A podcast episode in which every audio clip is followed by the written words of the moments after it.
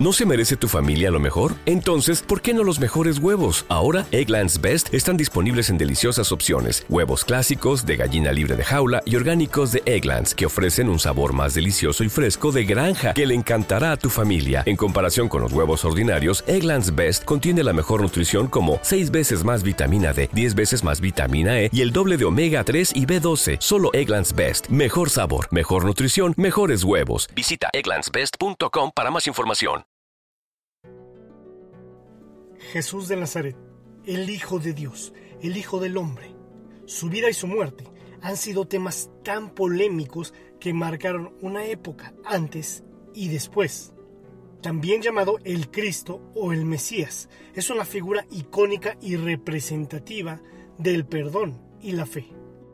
Actores profesionales, famosos, poco famosos y hasta amateurs, desde México en Iztapalapa hasta Broadway o Hollywood, han dado vida en distintas interpretaciones para cine, series o teatro al personaje más famoso y polémico de la historia, Jesús de Nazaret, mejor conocido como el Cristo.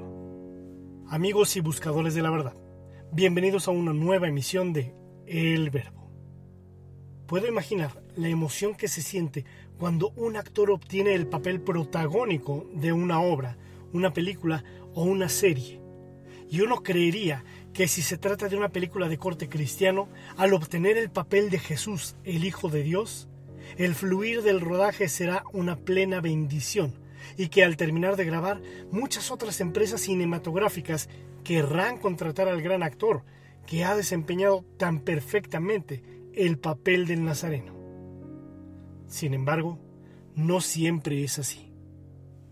En el medio actoral profesional existe una leyenda un mito que dice que los actores que interpretan a Jesús no vuelven a tener un personaje destacado e incluso pueden despedirse de su carrera. ¿Acaso será que realizar el papel de Jesús de Nazaret pone en los actores una carga negativa por tratar de interpretar al mismo Hijo del Creador? Dios mismo hecho hombre por un actor, un pecador como todo ser humano, ¿O será posible desatar el enojo y la ira de Dios por jugar a ser Cristo? Aunque sea por un momento, aunque sea en una filmación, tal como si una hormiga quisiera interpretar el papel de un ser humano. Como sea, la llamada maldición de interpretar a Cristo es un fenómeno, un rumor que existe en los pasillos de las grandes empresas cinematográficas. Por cierto, Nada me gustaría más que leer tu comentario y tu opinión al respecto. No olvides dejarla y con todo gusto la responderé. Y algo hay de cierto en esto, ya que si recordamos al actor de la miniserie Jesús de Nazaret, Robert Powell, quien por cierto tuvo una actuación majestuosa y destacada, realmente aclamada a nivel mundial, después de eso fue una sombra actoral que jamás volvió a repuntar.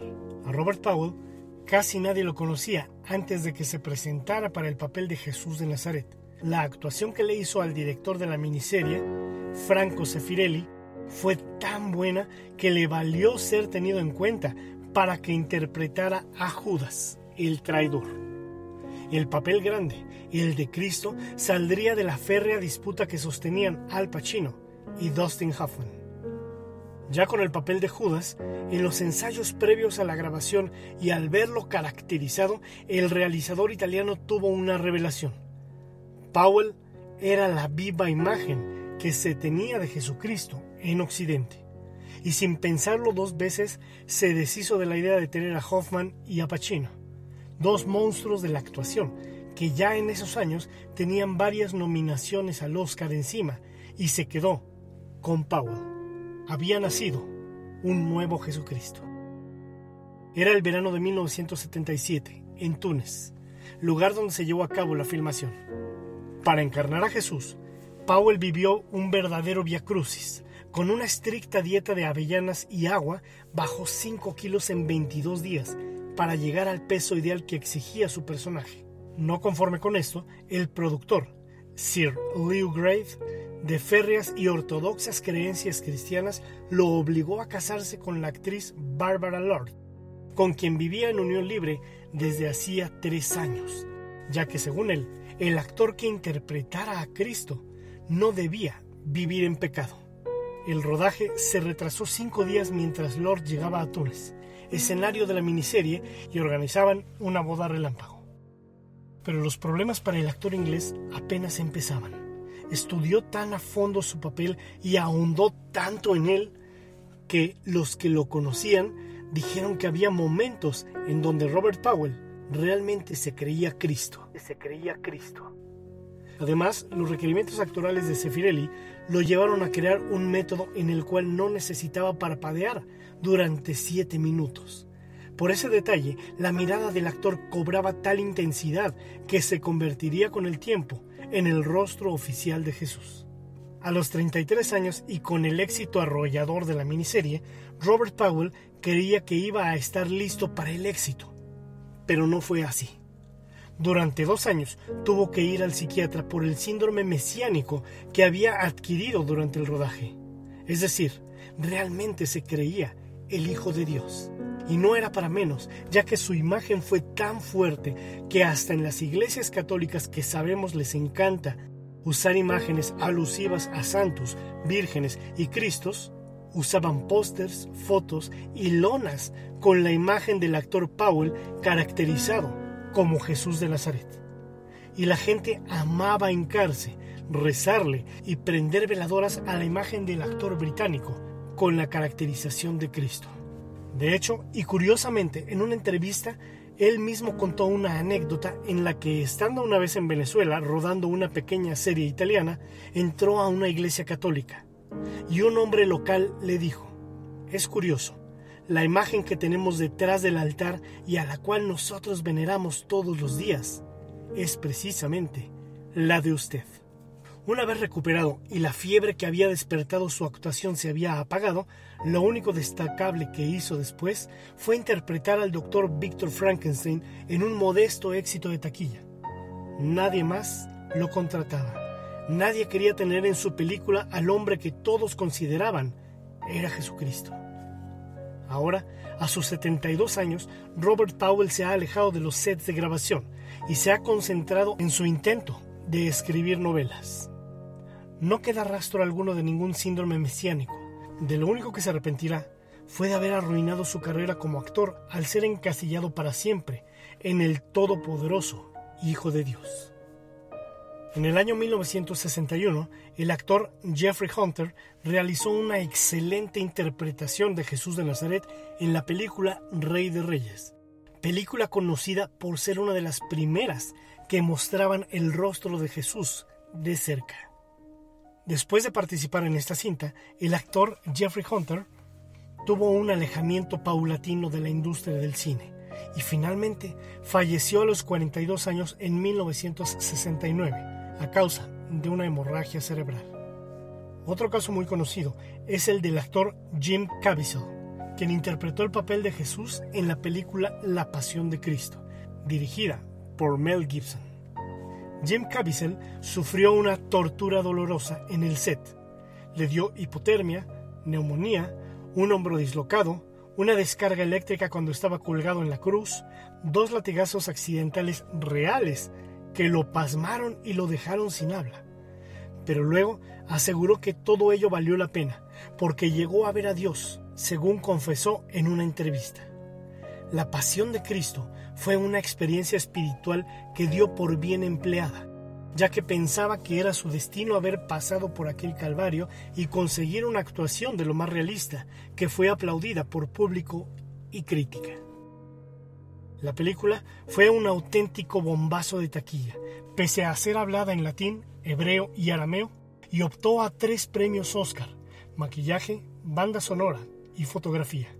Con un presupuesto de 30 millones de dólares, logró recaudar más de 600 millones en todo el mundo. Sin embargo, como le auguró Gibson, le apartó de los grandes papeles en Hollywood y su fama comenzó a decaer. He sido rechazado por mi propia industria exclamó ante un grupo de fieles católicos en Orlando.